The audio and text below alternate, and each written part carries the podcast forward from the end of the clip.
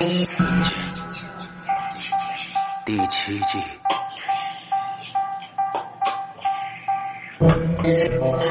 天堂旁，须臾。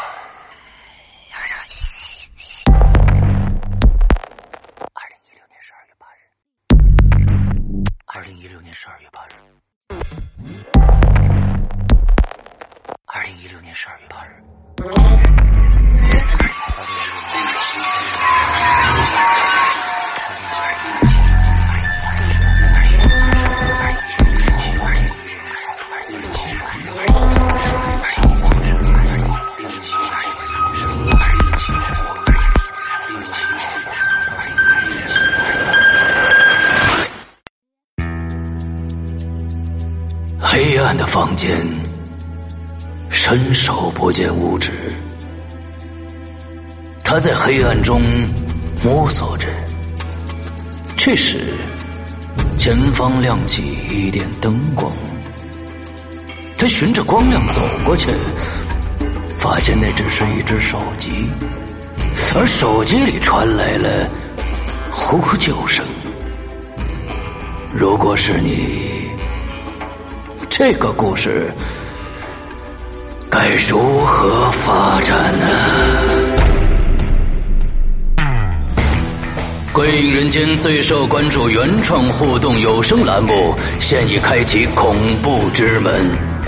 你现在收听到的是《鬼影重重》，鬼门洞开，你是天使还是魔鬼？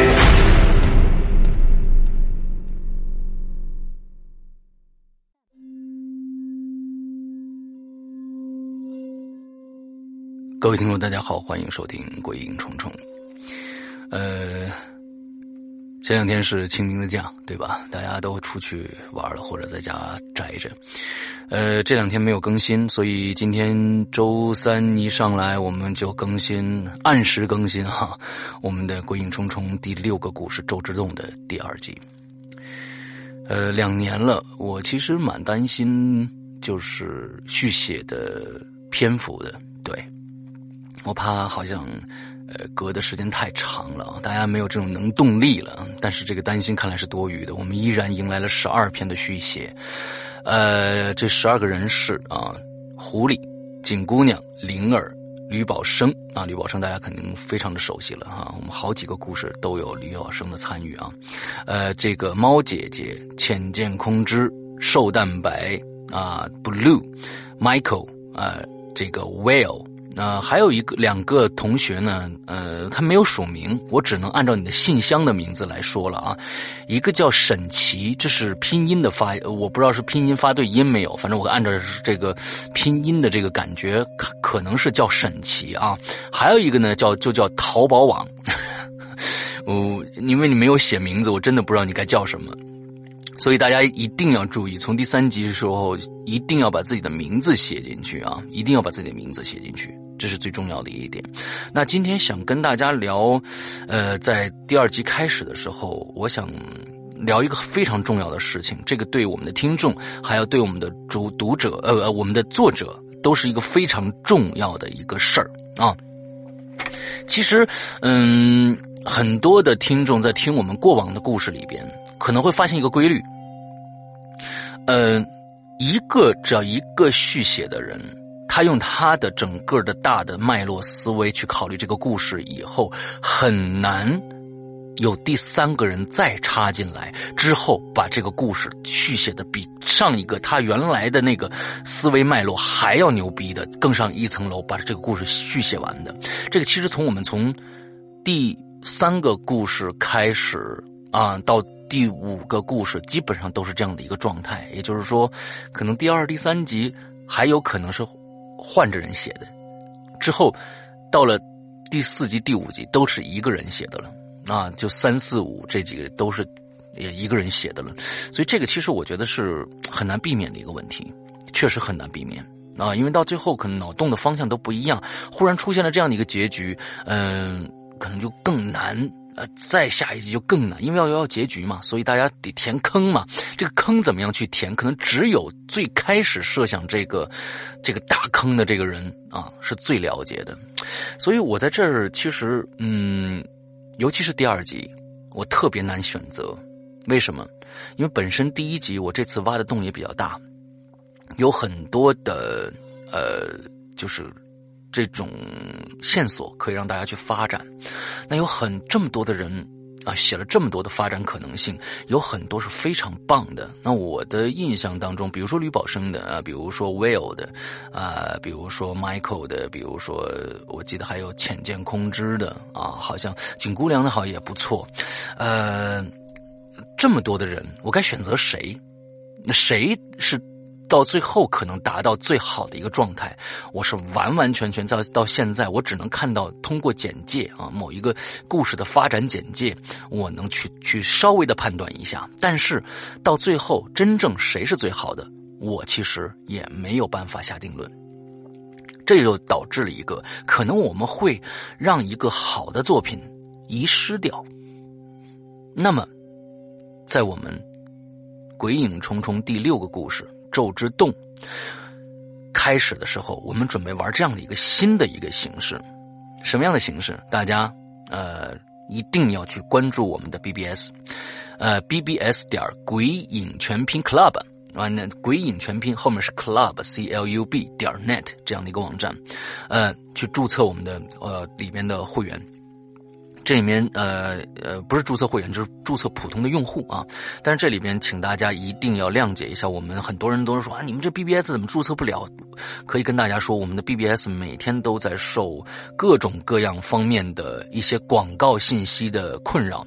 呃，不知道大家注意到没有？我们最新的一个话题，这说点题外话啊，我们的这个影留言最新的一期啊，就是我们这个长期不变的一个主题啊，就是校园诡异事件，在一个晚上。被某一个广告的一个黑客刷了两千多条的留言，刷了两千多条的留言，也就是说，在这个两千多条留言里面，如果夹一条非常好的故事的话，有可能我们就发现不了了。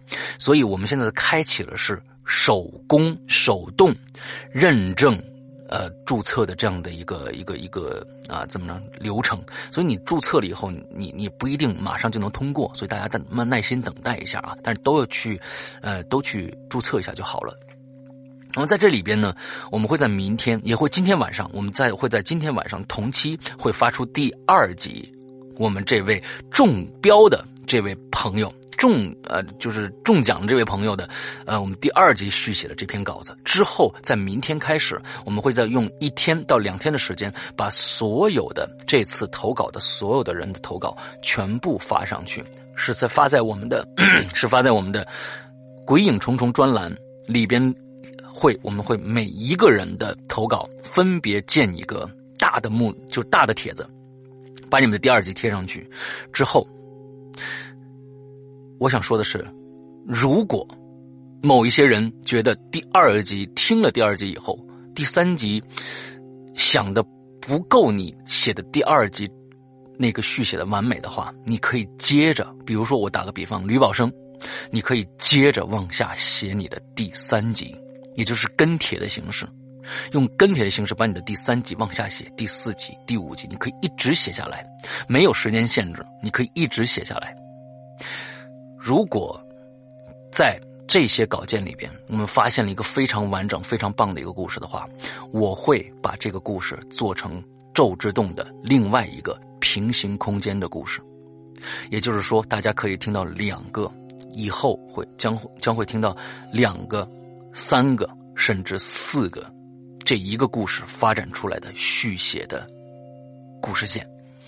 这是一个非常好的一个，我觉得不浪费资源的一个做法啊！我就害怕有些人呢，其实他想法非常好，完了之后非要跟着我们第三集、第二集的这个再往下想，再往下可能就乱了。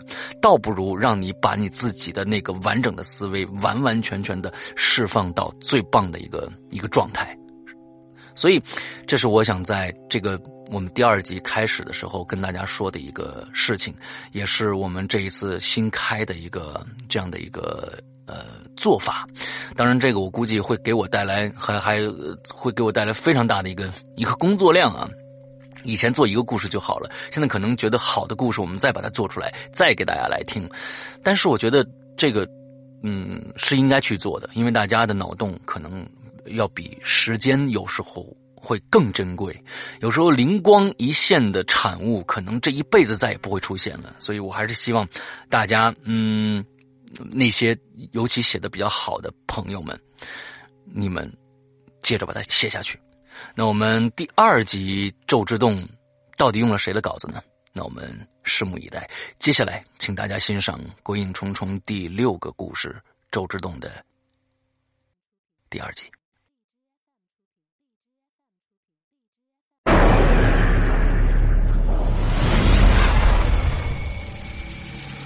咒之洞》，作者：Michael，由。龙陵，刘诗阳播讲，第二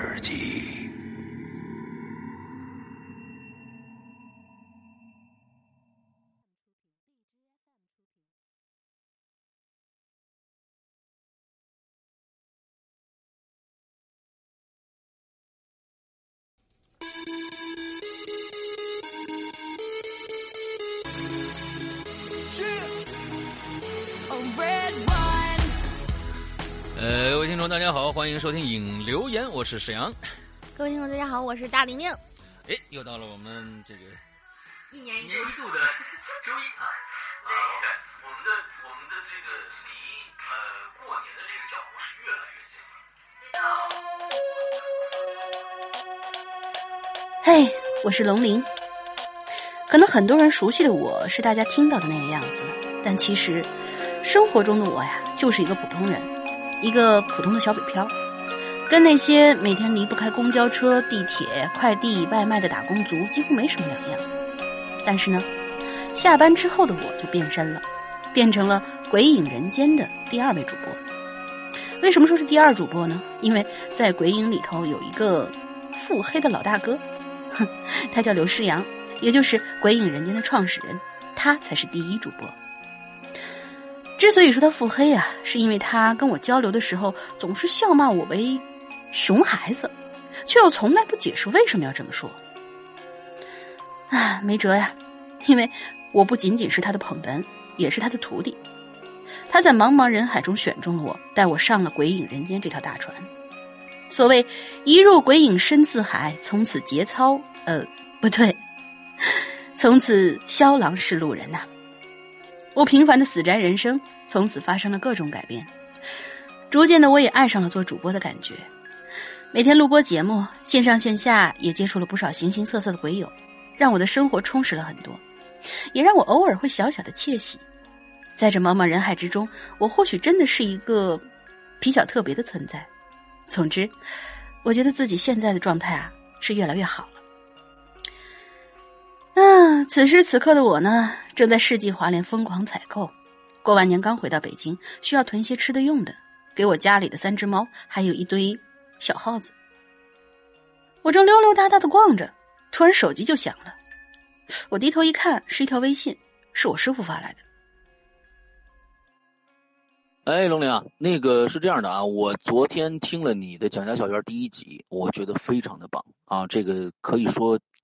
嗯，惊艳到了啊！我觉得特别的棒，而且，嗯，这次的感觉跟以前的感觉又完完全全同。我觉得这次你能给到很多的听众一个很大的惊喜。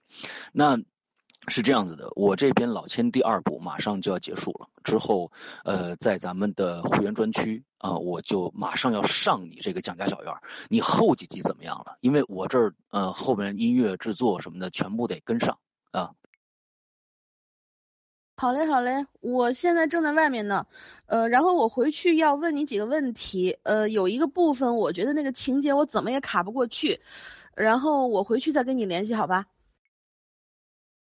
呃，你在外面呢是吧？你你这么着吧，那个要不然我待会儿正好啊去那个宋庄那边办点事儿，完之后咱们中午一起吃饭吧，好吗？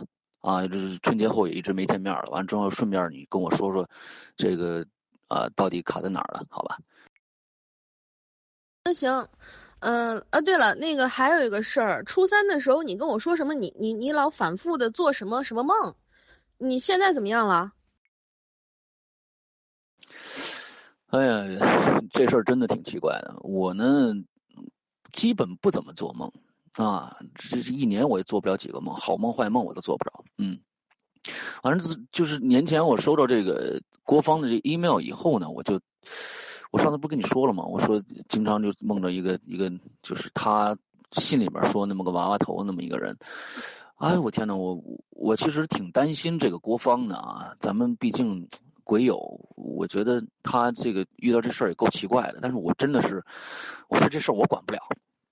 我真的，我觉得这事儿我管不了。嗯，不是我能管的。啊，我前几天我还给他那个写了好几封信，我说问他怎么样了，一直没回信。我跟你说，今天早上特别奇怪，今天早上我居然收到他一封回信，完了之后他说他没事了，啊，完了之后就就就跟呃前面那个信的感觉特别不接，你明白吧？特别不接，完了之后呢，说他现在已经没什么事了。完了之后说，他收集了一些关于那个上封信里面说那辉日阁的一些辉日阁的一些资料，说发给我。完了我看底下有有一个链接嘛，完了我就点那个链接，我我一点这个链接，你你我那电脑就闪了一下，叭的就就就停了，就就就死机了。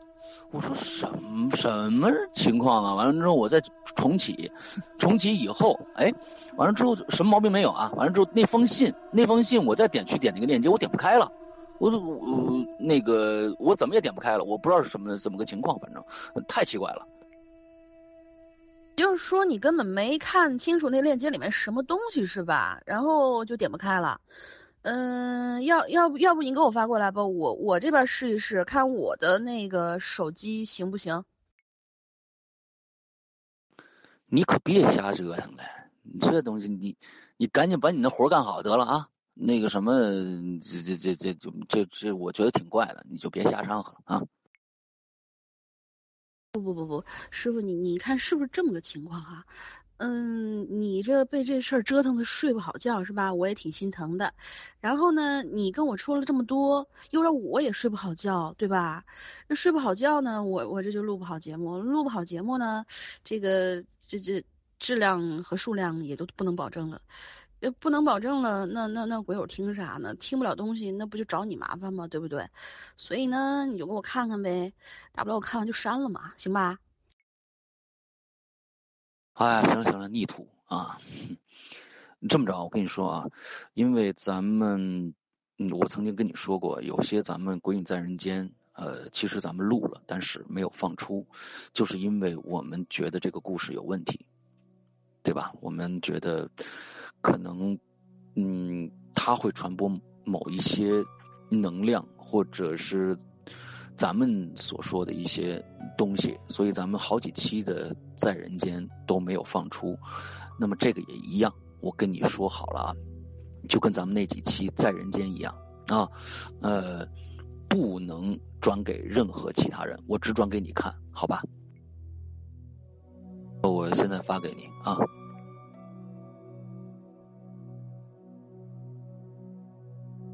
那封邮件很快就发过来了。我连忙兴冲冲的打开手机邮箱，点开那封邮件。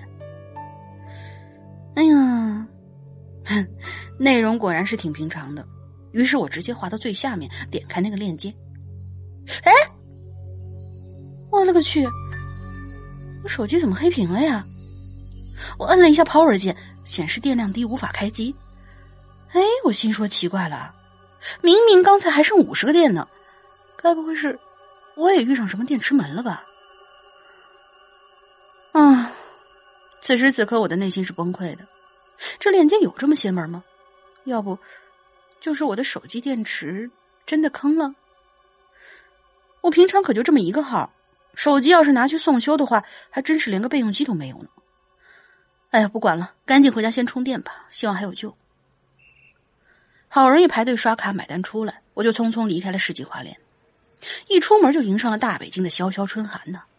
我打了个哆嗦，心说：“我天哪，这么大风，我还提这么多东西，没办法，只能选择打车了。”我搭上了门口的一辆三蹦子，司机师傅掐灭了手里的烟，搓搓手，头也不回的问：“你们上哪儿啊？”我说：“就前头宋庄车站北一点那条巷子，一拐就到了。”就这样，车开了。我可能是因为心里有事儿吧，就没再吭气。倒是那司机师傅挺健谈的，说什么：“你们这些年轻人真行啊，两步路非要打车。要不是你大爷，我今天没事儿，这大过年的，我早就收车了。”哎呀，哼，打个车还多了个大爷，我心里也是挺呵呵的。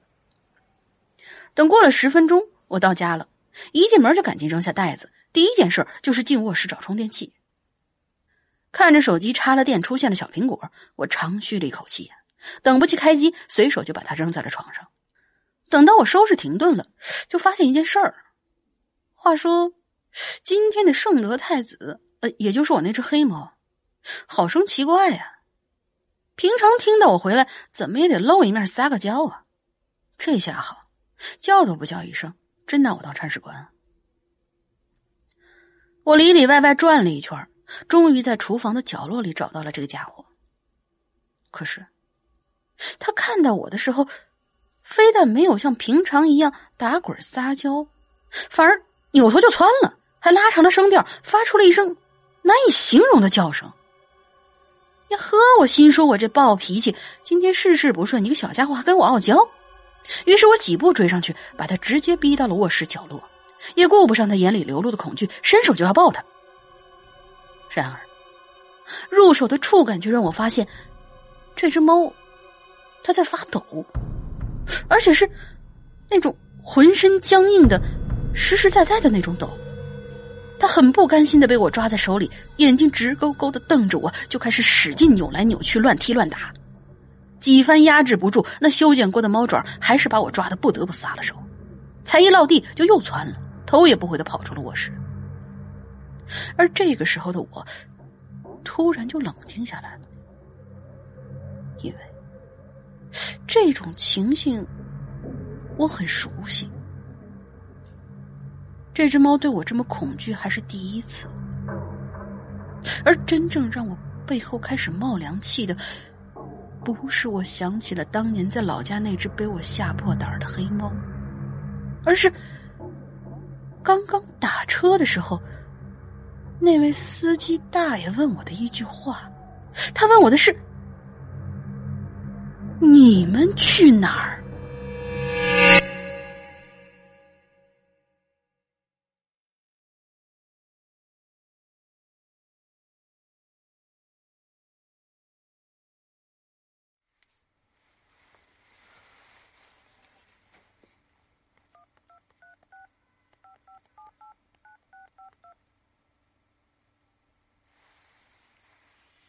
你好，所拨打的电话已关机。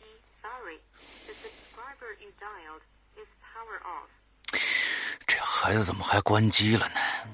微信也不回，链接他打开没有啊？里边到底什么内容啊？这一连串的疑问迅速在我脑海里出现，我竟然感觉到一丝不妥，决定提前赶去宋庄找找大玲玲。我匆匆又给他发了个微信，让他快点联系我。之后呢，我还在鬼友群问了问，看看大家有没有人刚才联系过的阿玲玲。之后，就匆匆开车赶往那个商场。这一路上，手机就安安静静躺在我的口袋里，没有收到任何的消息。这让我更加心乱如麻了，隐约间我就开始担心了，因为今天收到的这个郭芳的邮件的确太怪异了。从他上一封求救信到现在，已经过去一段时间了。在这段时间里，我曾经又给他写过两封 email 询问他的情况，可一直没得到回复。而今天这莫名其妙的来信，让我实在是摸不到头脑。这信中只有一句话，他说他已经没事了，现在过得很好。关于这个辉日阁，师阳，你是否还想了解更多？我已经为你准备好了，点击下面这个链接看看吧。可当我点开链接以后，我电脑当时就宕机了。而我把这信转给龙玲以后，他就联系不上了。这，这难道仅仅是巧合吗？不行，得赶快找到龙玲。想到这儿，我猛踩脚下的油门。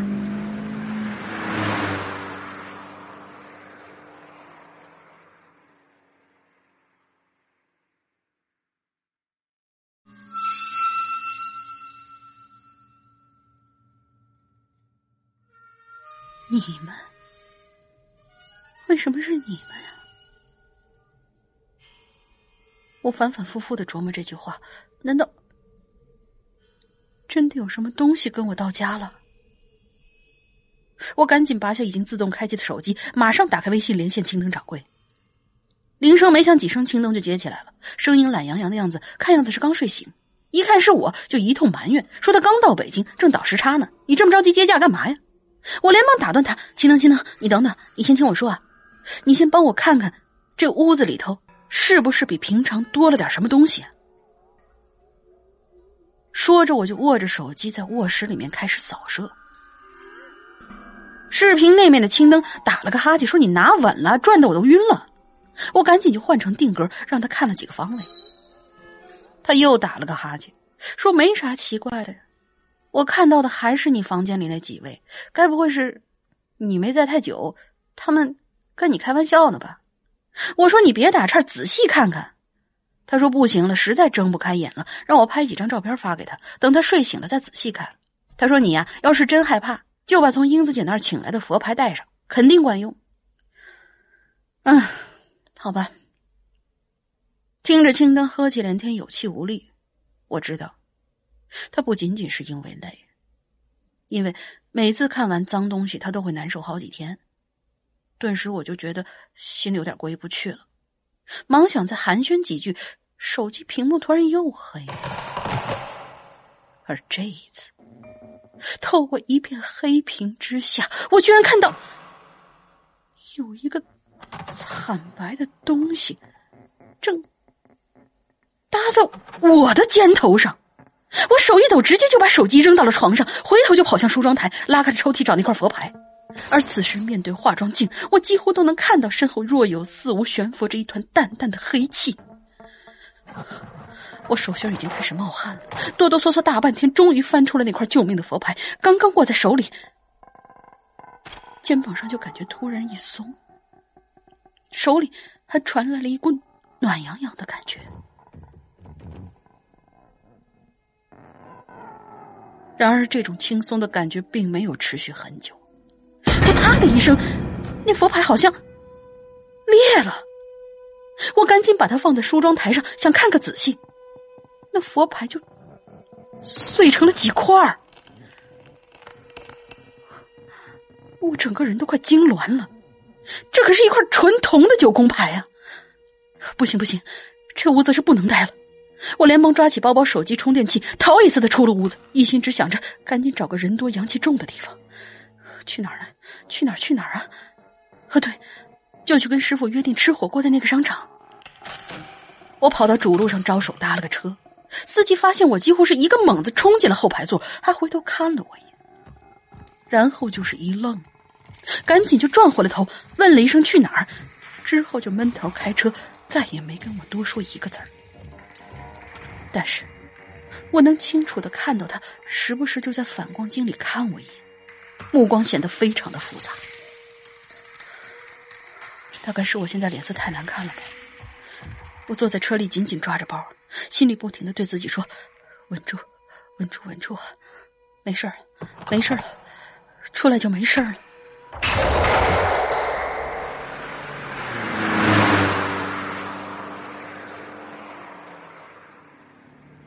原本三十分钟的车程，竟然让我提前了一半，十五分钟我就到了。开车进入了地下停车场，今天也蛮奇怪的，平时负一层都停不满，今天居然没车位了。我不得不快速的开往地下二层。就在我开上一到二层之间的那个通道的时候，我就发现里边黑漆漆的，还是一个大下坡。我油门不减了，直接开了 LED 的远光灯，照的前面是一片惨白。这个时候，我就看着前面特别突兀的出现了一个穿着红旗袍的女人，身前呢还站着一个小女孩。这女人一手抓着那小女孩的头发，接着被这车灯一晃，那女人不躲不闪，还发出了狰狞的笑声。她抓着小女孩的头发，轻巧的。提起来挡在脸上，似乎想遮住灯光。那小女孩挣扎着，双脚迅速的离地，却没有发出半点的声响。痛苦无比的她的脸上开始不断的扭曲，她更大力的挣扎，就越发的痛苦了。这个时候，我顿时惊出了一身冷汗的，急忙踩了刹车，但这车子没有丝毫的减速。这一瞬间的耽搁，这车子已经快撞上去了。我只有全力的打满方向盘，避让。我的这辆 SUV 在这大下坡上急急的向左转了一个近乎九十度的弯，然而这惯性让车子失去了重心，一下子侧翻了出去，在坡上连翻滚。滑行，直到碰上停车场的柱子挡住了车身，才停下。车里的我早已头破血流，求生的本能再加上刚刚应激反应分泌的大量肾上腺素的刺激，我凭着身上仅存的一丝力气，挣扎着爬出了车子，还爬行出几米远，但脑子还是迅速昏沉下来。意识彻底的模糊前，只见那个穿着红旗袍的女人正缓缓向我走过来，嘴里还哼唱着一首歌。那歌词仿佛是：“睡去吧，这是最好的选择。睡去吧，忘掉无奈和奔波。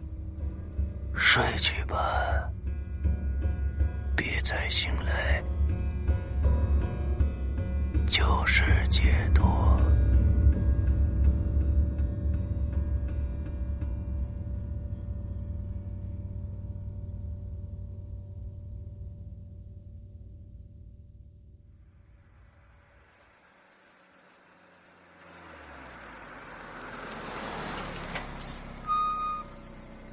我没有注意到是不是堵车了。原本十分钟的车程，这个司机慢慢吞吞开了二十多分钟。到了地方以后，我刚准备掏钱，就听他说了一句：“我不收你钱，赶紧下车。”然后就闭上了眼睛，不再看我了。可是我看得出，他是在强装镇定，因为他的鬓角已经渗出了汗水，而这绝对不是因为空调调高了温度的缘故，因为此时我觉得车里的温度几乎跟外面一样的冰冷冰冷的。我脑袋嗡嗡直响，甚至没有道谢。前脚刚一下车，车门都没来得及关，那个司机就猛地一脚油门冲了出去，拐上主道的时候还险些剐蹭了一辆直行的公交车。只是我现在已经没有精力想别人会怎样了，快步走进了商场，上了二楼，找了个咖啡厅坐下来，里头人挺多的，咖啡座旁边还有店员。我点了一杯卡布奇诺，然后给手机插上电，窝进沙发里等着开机。我点的咖啡很快就上来了，胖胖的杯子捧在手里，我轻轻的喝了一口，一股温暖从口中流向了胃里，蔓延到了全身。绒面的沙发传来了温柔的触感，和着咖啡厅里轻声的蓝调，整个人 这才静了下来。这时候，我脑海里突然想起了星爷的回魂夜，那里面。就是用巧克力豆打鬼的，哼！但愿这浓浓的卡布奇诺奶泡也有同样的效果吧。手机插上了电，却久久未能开机，仿佛时间都凝固了一般。我瘫在沙发上，懒洋洋的抬头打量着周围的人，心说：情人节还没到呢，怎么咖啡厅里都是一对一对的？仔细看过去。好像哪儿还有点怪。这儿的人们衣着土气就不说了，每个女性都留着短发，就是那种民国时期的娃娃头。他们每个人似乎都谈得非常的起劲儿，可我却没有听到一丝丝交谈的声音。咖啡厅里还是安静的放着某个四碟的蓝调。只有那温婉动人的女歌手在吟吟低唱，细声细语，如泣如醉的。我又喝了一口咖啡，整个人被一股慵懒的气氛笼罩，不自觉的就趴在桌子上闭目养神起来。记得以前听一位鬼友说过，咖啡虽然能提神儿，但只是激发自身潜在的精力。一旦精力耗尽，咖啡只会让人更快的睡过去。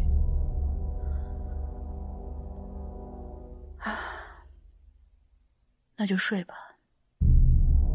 这可能是更好的选择。那就睡吧，忘掉无奈与奔波。那就睡吧，别再醒来，就是解脱。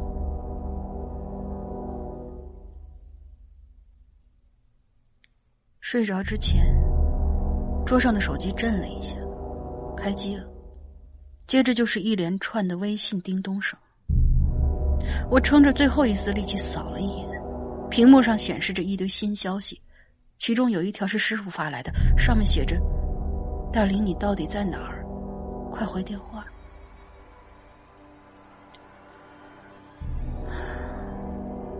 但我真的已经不想动了，就这样，合上眼。睡了过去。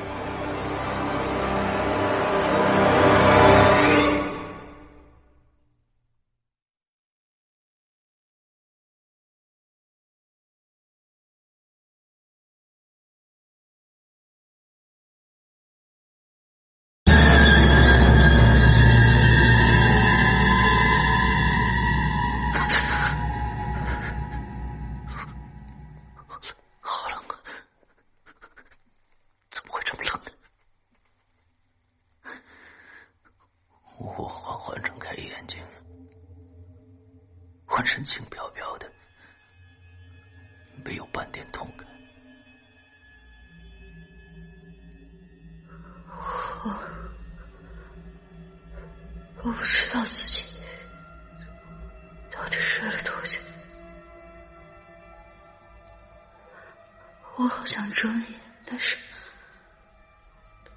眼皮怎么这么沉？好奇怪啊！我不是翻车了吗？这这么快就恢复了吗？不过还是有些微微的耳鸣不绝于耳。我轻轻的起了身，边揉着耳朵，边打量起眼前这个房子。恍恍惚惚，我好像在什么？什么地方？好黑！我在干嘛？我好像好像在爬楼梯。我天，真是劳碌命！是做梦吗？怎么做梦都碰见爬楼梯啊？屋子里有些暗。烛火摇曳，显得鬼气森森的。我坐在一张床上，没有什么床上用品。好累，我不想动。可是，谁在拉着我？为什么一直拉着我往前走？一圈一圈的楼梯。我手上的什么东西？好冰啊！放开我！为什么？为什么挣脱不掉？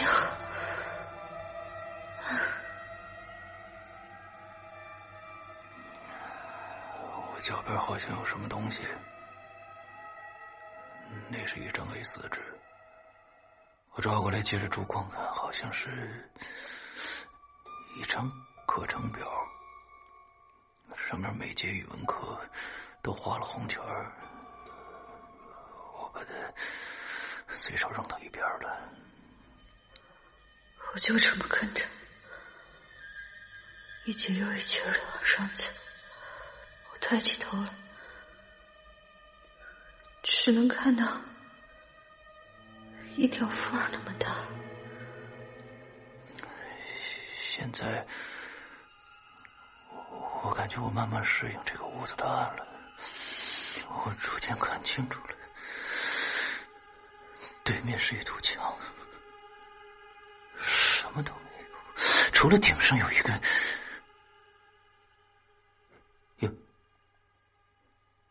有一个水管子横在墙面上，缝隙。缝隙里头，似乎有一条裹着红旗袍的腿。这个时候，我的耳鸣减轻了，取而代之，在我面前，一节又一节的爬楼梯，是若有若无的。我听到头顶上传来阵阵咔吱嘎吱的声音。就像是绳子被绷紧了，还在那摆动的样子。我我吓了一跳，我直接翻身跪下床。我抬头往声音传来那个方向看，好像就是这个人。他正在拉着我往上走，一节又一节的。他在唱什么？你是不系红色的旗袍，一块的蓝条，上面缀着。长长的舌头，我顺着舌头看过去，那是一只不对，这是哪儿？惨白的人脸。这的楼梯怎么这么怪？边都铺的是什么东西啊？脖子被绑在麻绳上，黑乎乎的，眼睛凸出来，一溜目光呆滞。随着。绳子微微摆动的同时，他怎么在动？他眼睛也跟着转来转去。他是是，分别在看我。是是不是头发吗？没错，他是在看着我，他死死的盯着我。这是什么东西啊？好恐怖！啊，这不是楼梯扶手吗？怎么是绳子？好多麻绳。我我我到底这是？这是在哪儿啊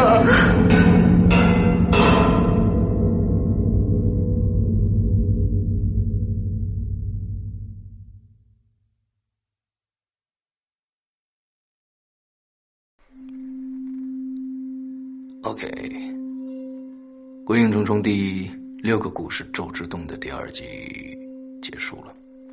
大家可能会比较奇怪啊，觉得我现在的声音怎么会那么空旷呢？像在一个很大的屋子里面。没错，因为第二集的结尾写到的就是我进入了周之洞，怎么进入进去的，到底一个什么样的形态进去的，没有告诉大家。但是，嗯，我现在就在周之洞的二零二国防的房间里，在这一集里边。呃，我可以跟大家说一下为什么我会选中嗯 Michael 这一篇的续写，因为我觉得他在里边用了一个很好的形式来阐述这个故事，也就是说在这里边没有上帝视角，呃，我和龙玲一直在扮演自己，啊，这个其实跟第一篇故事非常的接，跟第一篇的故事非常的接，为什么呢？第一篇故事就是我的一个主观视角来讲这个故事。大家都记得对吧？那么如果说第二篇故事开始，呃，我忽然以一个上帝视角来讲其他人的故事的感觉，可能就会变了。那我当时第一个看到的是这样的一个非常新鲜的一个写法，我觉得是非常有趣的。那么第二点，他在最后的这个。第三季、第四季、第五集的这个啊铺陈上面，故事的走向上面，他会写的非常非常的清楚。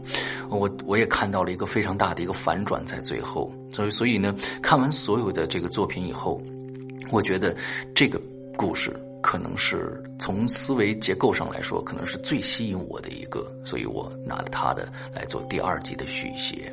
嗯，那么其实这一篇故事，我和 Michael 也呃。，Michael 改了三稿出来。啊，并不是说这一稿就成功了。我看到他以后，完之后，我们两个人又开始进行了很多的交流，就跟以前的笑天猫一样。其实笑天猫以前在写故事的时候被选中以后是非常惨的一个状态，就是因为我会让他改很多稿出来。可能这个地方啊，我要做个调整；那个地方可能做一个调整啊，或者怎样怎样的，觉得可能这样会更好。那当然是要得到作者的同意的情况下啊。那我们也打了很长时间的这个微信电话来讨论这个稿子，差不多怎么着也得有两三个小时的电话的时间。呃，所以从某一些方面上来说，被选中以后不见得是一个好事儿。呃，但是还是希望大家能够继续的开脑洞。嗯，我希望在接下来的写的这一篇，都是可以以第一人称可以完成的一件事情，这样的一个状态来继续写这个故事。如果接下来的故事又变成了第三人称的上帝视角的话，我觉得就不够漂亮。但是这里边会存在很多很多的一些弊病存在，也就是说，嗯，比如说我想写赵亮，该怎么写呢？那不通过嗯主播的嘴来说赵亮的事儿，那怎么来说呢？对吧？你像这个郭芳怎么说他事儿？是因为我读郭郭郭芳的信，但是现在如果要是想写赵亮的话，赵亮又疯了。那那不能说哎，赵亮今天早上起得很早，好像我就变成赵亮或者是一个上帝视角来讲他，那样就好像不感觉的整个的形式就乱掉了，确实有难度。确实有难度，但是我依然觉得，可能如果用这样的方式来写，第一个，我们《鬼影人间》好像从来，我们的《鬼影重重》好像从来没有用过这样的方式来做。另外一个，一个我也觉得这样子感觉，可能整体上是一个非常完整的一个结构啊。我是从我的感觉上来说的啊。那么也希望大家能够，呃。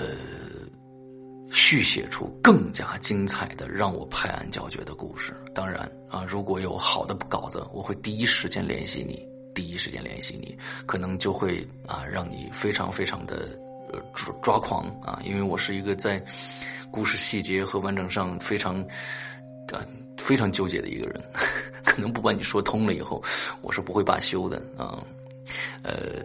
希望大家都来投稿，OK。呃，另外，在我这这一期节目之前说的那一些第二集，比如说一些比较写的好的朋友们，如果你觉得第二集你听完我选中这个稿子以后没有办法继续写下去，没有关系，你把你第二集的第三集、第四集、第五集补充完，像一个连连载一样，你有时间就就上去写一点。当全部写完的时候，当全部写完的时候。我可能会把它做成一个周之洞的平行空间的广播剧，放出来。OK，好了，那今天的节目到这儿结束了。祝大家这一周快乐开心。我依然在这儿等着你们的脑洞大开。下个星期三晚上二十三点五十九分，在这个时间之前，请把你们的稿件投到“归隐人间”全拼 at 新浪。点 com 这个邮箱里边来，OK，闲话不多说了。对面吊着的女人一直在冲我笑，挺累的，我也对她笑笑吧。